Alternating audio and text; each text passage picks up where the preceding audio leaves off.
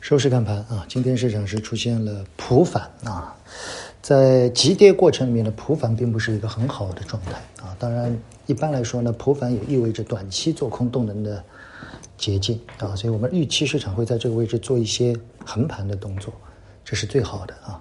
从前段时间的抛压来看，主要是来自于内部的部分平仓的私募啊。我们了解了一下，由于去年年底很多私募的仓位很重，所以现在很多的。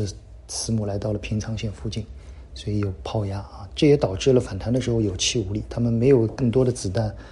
能够在这个位置回补啊，所以我们现在最担心的其实是谁来做多，我们更倾向于未来做多的资金来自于主要的一些一些这个北上资金啊，那有人说北上资金，边老师在外围局势这样的局面之下，他们敢不敢啊？我觉得时间的问题吧，现在美联储加息加完。所以这位置先卧倒啊，反弹来看也看不出太多的方向啊。今天的成长赛道的反弹更多的像超跌反弹，其中一些题材相对的活跃，所以这一波我们可以得出的结论是市场相对比较活跃的是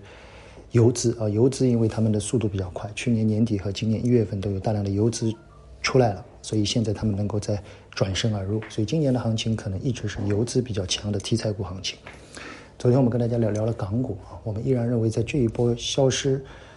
这个利空消失殆尽以后，港股会有更大的机会，建议大家更多的去做关注，好吗？昨天我们也跟大家说了港股的结构和港股目前可以关注的一些方向，仅供参考。谢谢大家。周末的时候，我想跟大家聊聊